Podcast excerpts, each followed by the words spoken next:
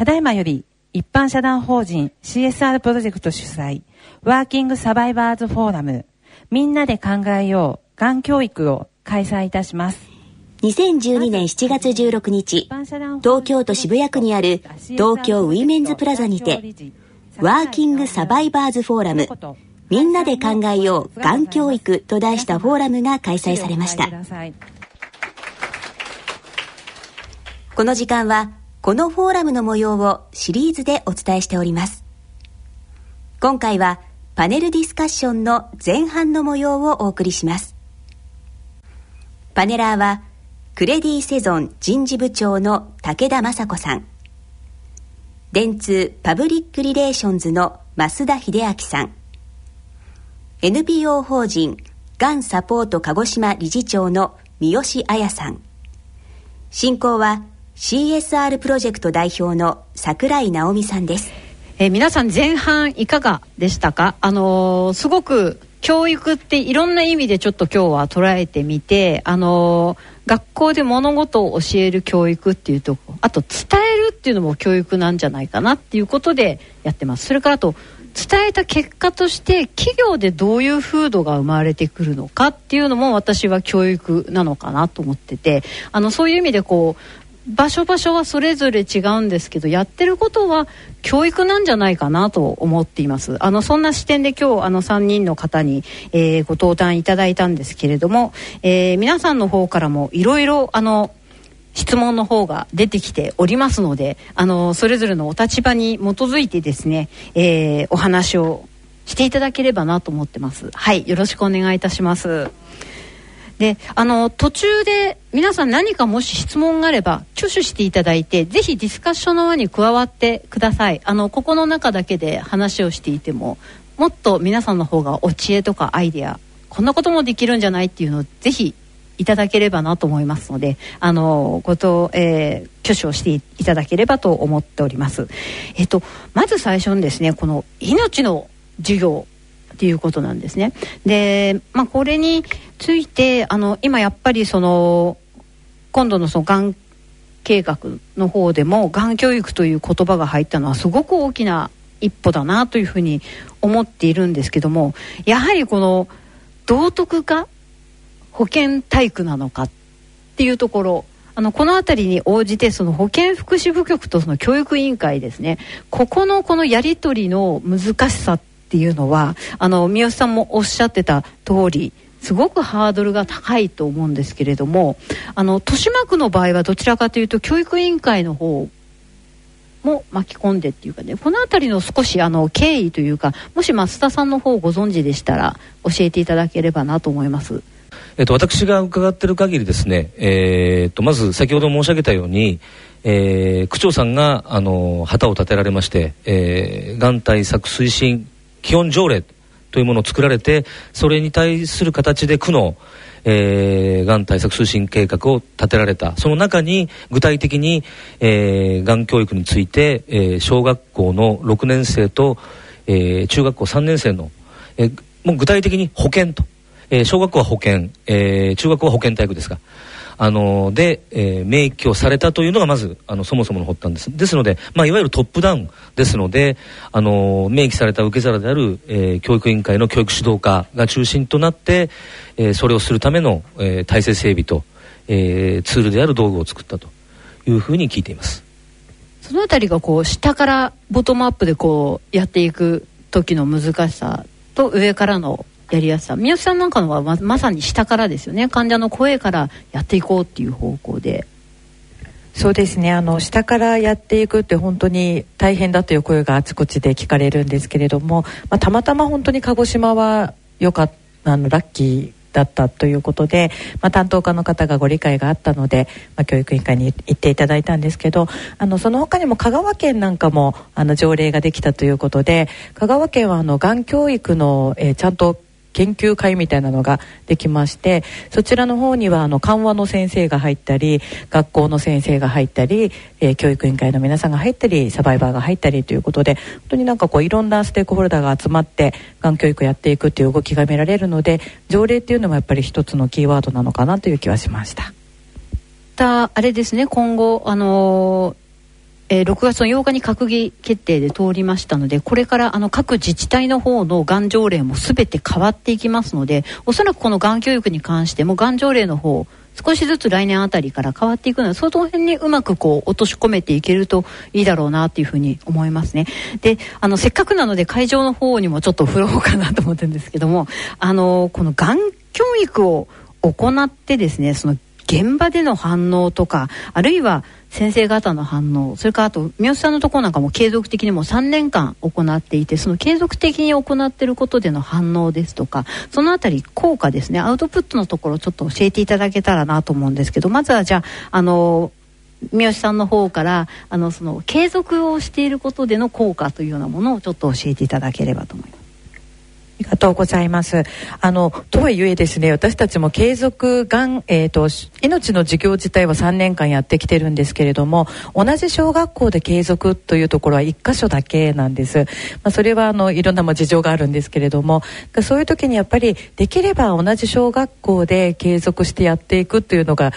やっぱり理想だなとは思っていて反省点の一つなんですが、まあ、一つの小学校は3年間やらせていただいていましてそうすると卒業生がどんどん出てきて今その子たちが中学1年2年3年になっていますので、まあ、そのアウトプットが実際どうかっていうところはまだちょっと私たちも調査ができていないところなんですができれば中学校に上がった段階でもう一度命の授業に伺うとかアンケートをしてみるっていうのも今後の課題かなという気はしています。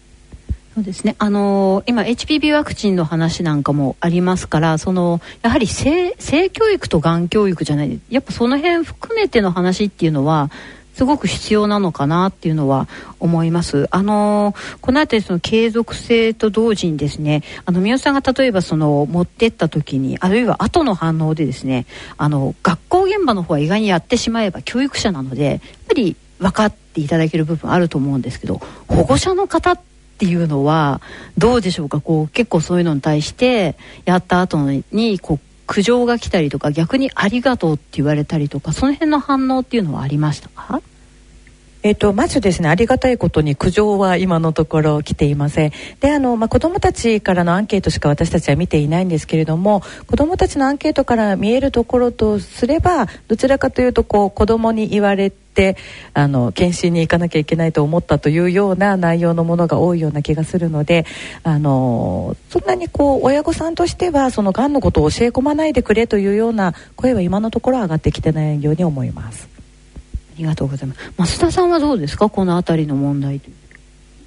えーと、私があの研究班の、えー、出前授業研究授業であの見聞きしている範囲ですけれども、えー、あるあの私が住んでるのも大田区なんですけども大田区のある小学校でもう、えー、3年間ぐらい夏休みにあの夏休みのあの夏時っていうあのこれはあの桜井さんも三好さんもゲストスピーカーであの参加されたことがあるものなんですけどもあの非常に小さいえー、コマで、えー、夏休みということもあって非常に少ない人数なんですけれどもやっぱりあのそこでやっていることでその小学校の色になっているということ。で別な荒川区の方でやっている授業でやはりあの事前と事後のアンケートを取るんですけども子どもたちの意識がやはり変わります。さっきあの三好さんが示されたアンケートに近い形ですね。あの怖いと思ってる人が減る。で治らないと思っている人が減る。で、えっと、研究班なので先ほども少し申し上げたかもしれませんけど親への普及あの子供を通しての普及ということも見るんですね。でやはりそこで会話は生まれています。がんのことを話す。今日授業でこんなことがあったんだよ。でお母さんお父さん検診受けてる。そこまではあるんですがじゃあ実際に検診に行きましたかというところの行動変容まで行くとさすがにポイントがそんなに上がらないのである分あの1回や2回やっただけでですねあの検診率の向上につながるとまでは言ってないという結果が出てるというふうに記憶してます。そこの行動変容まで本当に身につながるとつながると本当にもっと良いものになるでしょうね。そうですね。うん。あの学校教育の現場っていうのがですねどのぐらい変わってるのかなっていうのをちょっとお聞きしたいんです会場の鈴木さんが多分いらっしゃって鈴木先生すみませんあの先生どうでしょうかこの間素晴らしい授業をあのつい先週先々週にですねあの豊島区の、えー、これから2学期以降ですねあのー、本格的に授業が始まるということを受けてまああのー、授業を実際にされたあの鈴木先生が今日お見えになっているのでちょっとコメントいただければと思います。ありがとうございます、えー、私がやった授業はあのその6年生の、えー、保険っていうのが8時間8時間っていう枠があってそこの1時間目で最初からがんを取り上げるっていう授業をさせていただいて、えーと、今3時間目までやったところなんです。でなのであの子どもたちにはその豊島区で作ったあのプレゼンテーションの全てを見せたわけではないので、うん、まだ子どもたちにとってはあのそのがんの話はまだまだ途中であるという 段階です。で職場としてもうん、そんなに広がってないというか、まあ、やっぱりあのトップダウン方式なのであのまず学校では誰がやるかあの6年生の担任がやるのかあるいは養護教諭私は養護教諭なんですけれども養護教諭が入ってあの少し専門的事項を補足するのかあるいはあのプラスがん患者の方が入ってあの情緒的な面をあの補っていくのかっていうところは、えーと、まだまだ、えーと、学校においてあのいろんな独自性があの可能になってくるっていうところです。はい、すいません。すごく今いいポイントをおっしゃっていただいたかなと思ったそのトップダウンの場合とあの下から上げていく場合の三好さんのような活動の場合とでやっぱりその受け入れる側やる側の方が「えやるの?」っていうのとやってこうよっていうのでやはり少しこう戸惑いというかそこが起きてくるわけでそこを埋めなきゃいけないのが増田さんだったりの仕事なわけですよね。無理やり振りましたが。あのーそうですねあの広い意味で言うとあのまさに自分ごと化をしていただくためにあのがんが特別な病気ではないとかですねあの学習指導要領に載ってないからがんをやらなくてもいいからっていうようなまさに思い込みのえー、意識を変えていくのはパブリックリレーションズの一つの役割かもしれませんね。はい。あれですね、あの私も荒川区とあの大田区の方でしたか、いあの夏時行かさせていただきましたけど、あの少しずつ校長先生でも変わり者の校長先生って言っちゃっていいですかね？いいですよね。いいですいいです。あのちょっと本当ね夏時ってすごく面白くってあのあれだと家にいたくないですね。学校に行きたくなります。あの毎日毎日剣道の剣道もスポーツ剣道とかね。私たちも参加したくなるスポーツチャンバラ。スポーツチャンバラだ、はい、あのー、こういう空気のこういう入ったチャンバラでやるのがあったりとか古いその昔から伝わる遊びを学ぶ会があったりお料理教室があったりとか毎日すごいんですよ。あれめちゃくちゃ面白いな。その中にがんというコマがあって普通にあるのが私このね、やっぱり校長先生のそのリーダーシップっていうのもすごくあるなとは思ったんですけどやっぱりああいうちょっと変わった校長先生が逆にこれから先進的な校長先生としてこう普通になっていくとだんだん変わってくるのかなとやっぱそれは実績作っていくしかないですよね。あの一つあの今それ研究班の方で対応を始めてるんですけどもとはいえトップダウンのあのデメリットとして現場の負担が増えるのであの配慮さ配慮しなきゃいけない、えー、やっぱりとさっきあの話が出た当事者家族で遺族その次にあの研究班が指摘しているのが、えー、学校現場の先生たちの、えー、心身含めた負担。をどういうふうにしているか。あのいわゆるモチベーションを保っていただいて要は嫌だなと思わせない。っていう部分を今研究班の方で指摘して進めているというのは現状であります。そうですね。あのー、私も何回か、えっ、ー、と、小学校と中学校、あのー、ちょっといろいろ参加させていただいたことはあるんですけど、一つすごく気になっているのが、あのいわゆる予防医学ですよね。生活習慣病という部分と、それからあと、その後ですよね。がんになっちゃった人にどうするかっていうそのがんと共に生きるっていう部分とのバランスをどう取るのか。先ほどあの宮さんの方はそこをあの命のメッセージっていうふうにつないでおられましたけどもこのバランスをどう取るのかってすごく難しいなというふうに思ってるんですけれどもこの辺りはあの実際にやってみて先ほどやっぱりねあんまり生活習慣病の話ばっかり言われるとでもやっぱりその辺りはどういうふうに思いますか？じゃあ三好さんの方かそうですね。あの、まあ、はっきり言うと多分どっちも大事っていうのが答えだと思うんですけれどもそのまあかけられる時間とどこに重点を置くかっていうのは本当にまだいまだにこうまだその学校によってのえー、違いが出てきてるところなんですけど理想を言えば一コマがんの予防一コマ命の授業というのがあの本当は理想的な形なのかなと思います。であの今桜井さんがおっしゃったようにやっぱりこう生活習慣病として教えるっていうことが逆にその今もうすでにがんになっている人への逆に偏見を生んでしまうんじゃないかという、まあ、懸念っていうのはあちこちでちょっとまあ聞かれているところではあるのでそこもやっぱり実際になっている患者さんへの配慮というのもあの含みつつ教育っていうのはやっぱ進めていかないと逆にこう傷つけてしまったりっていうと意味がなくなってしまうのでそこは本当に配慮に配慮を重ねて、まあ、いいプログラムができていくといいなとは思います。えっと、難しいんですけど私のバックグラウンドで言うと,、えー、と最近ちょっとよく使っている言葉であのコミュニケーションは情取りだと,、えー、っと情取り情けですね。情報の情です。あのまさに情報は情けを知らせると書いて情報なんですけれどもあのある部分今三好さんが言ったがんの知識というのは理の部分ですね。断り理屈理論。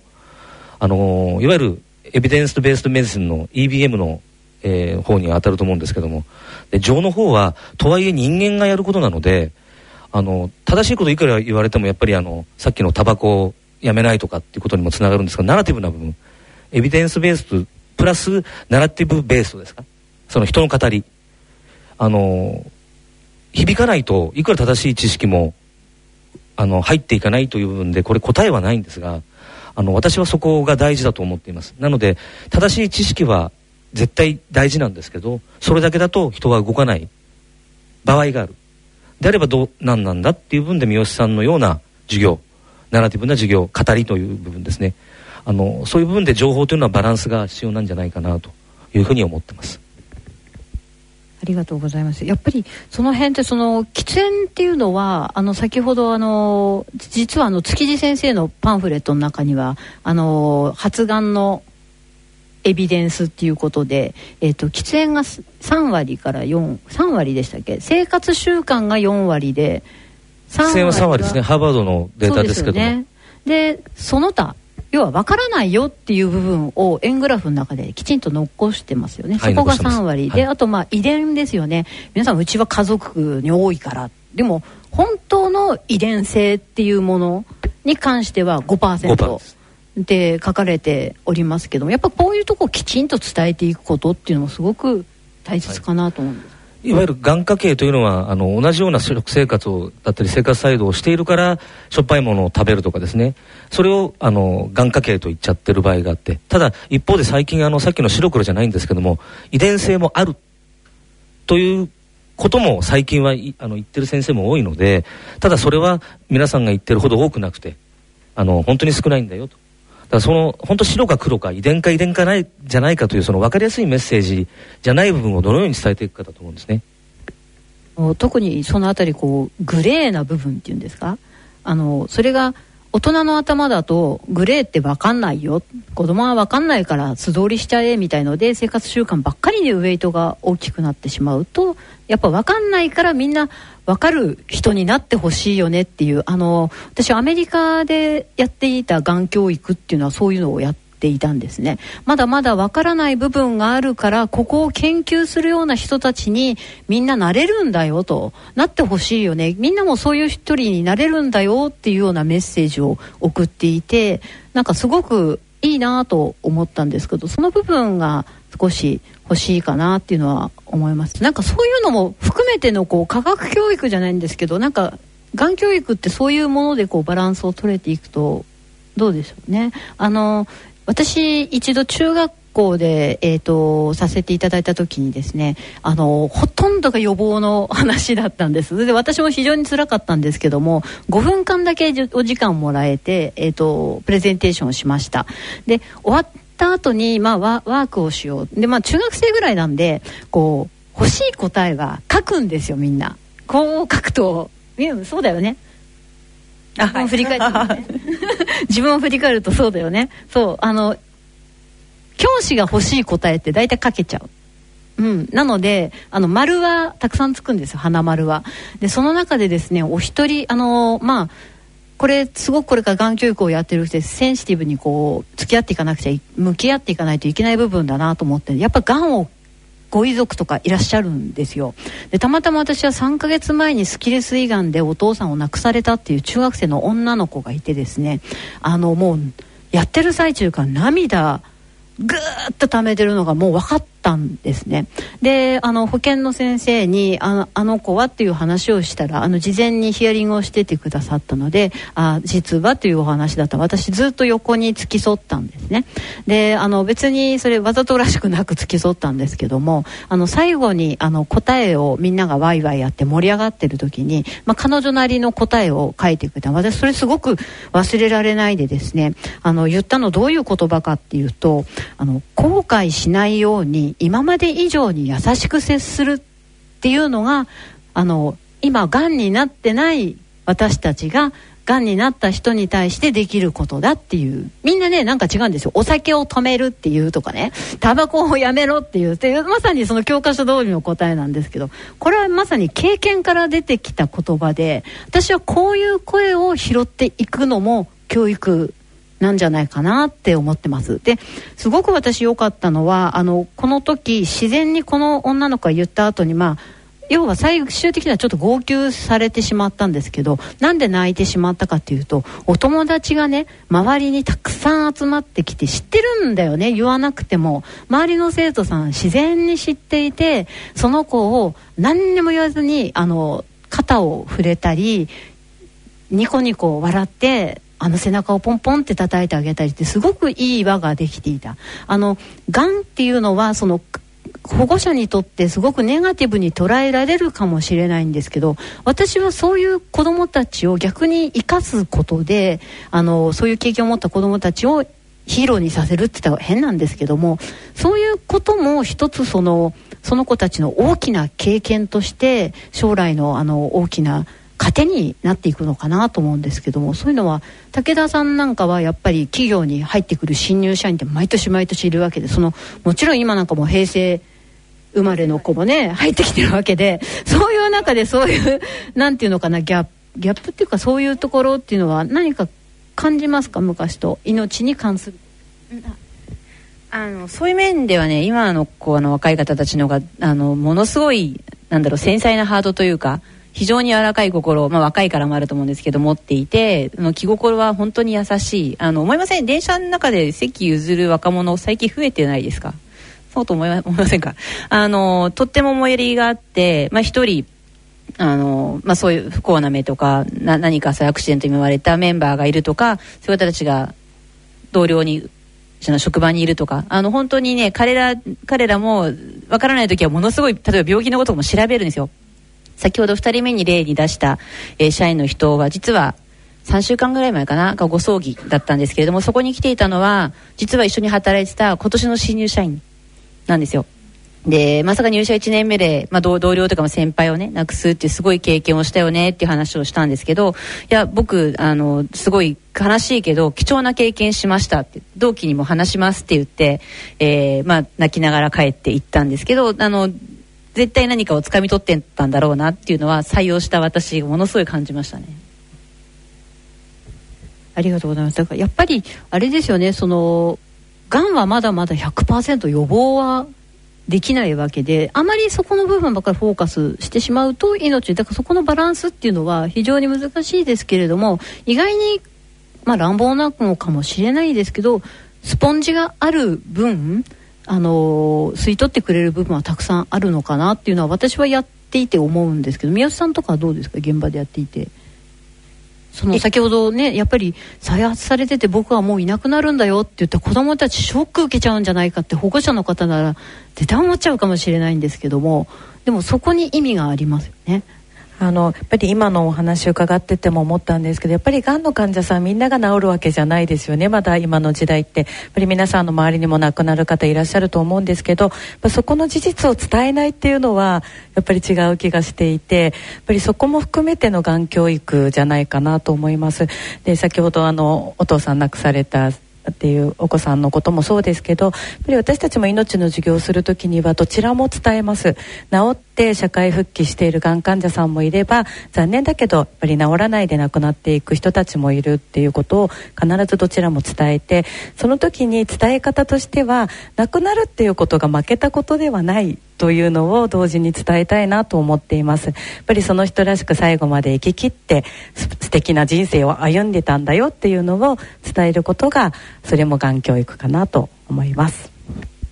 ありがとうございます。本当にね私もあのがん対策のあの基本計画のところにがんに負けない社会っていうのがすごく気になっていて実は。あのがんって勝ち負けじゃないなと思っていてただまあシンボリックに負けないっていう意気込みとして書かれたんだろうなと思うんですけど別にがんで亡くなることは私も負けじゃないと思ってます。それなりっていうのがあのそういう部分もこのがん教育の中で受け入れられていくといいなっていうふうに思います。その延長が多分職場にもつながってくるじゃないかなと思うのでやっぱりこのこの世代その小学校とか中学校ぐらいでこういう教育を今から始めるっていうのはやっぱ10年後入ってくる学生とか何か影響とかってまあ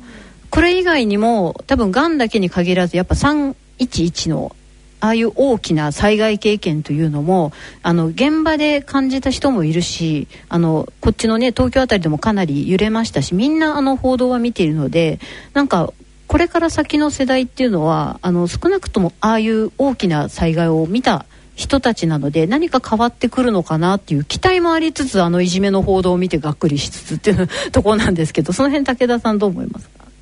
はい、あのそうですね一番若いっていう意味では、えー、震災後に来た、えー、就活生とその前の人たち全く違いますね。えー、ただ就活中にあの3.11を迎えた学生たちは、まあ、自分たちの予定をしていた就活通りに関東もうちもスケジュールを後倒しにしたりしたんで、まあ、あくまでなんだろう受け身的な震災自分たちの就活に影響出ちゃった。予定通り行かなくなっちゃったっていうので、まあ、文句まで言わないんですけど、まあでも実際に被災地の方たちを考えると、やむを得ないですねっていうのが、その年の、去年の学生でした。今年の就活生は、もう全然意識が上に行っていて、えー、もうの社会のために自分たちが何ができるのか、どういうふうにこの世の中と向かい合うのか。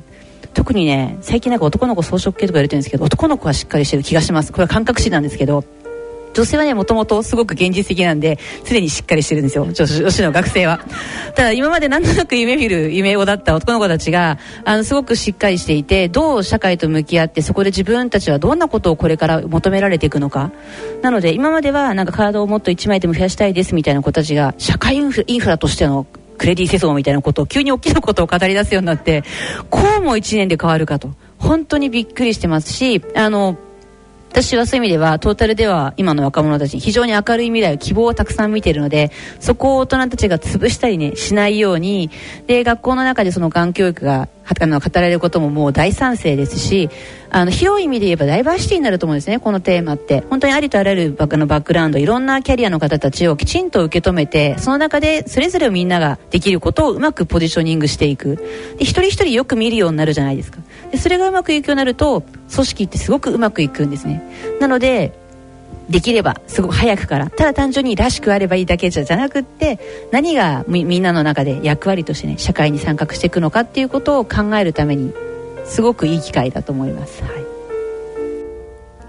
シリーズでお送りしておりますワーキングサバイバーズフォーラムみんなで考えようがん教育。今回はパネルディスカッションの前半の模様をお送りしました。この続きは10月7日働くがん患者学校の放送でお送りします。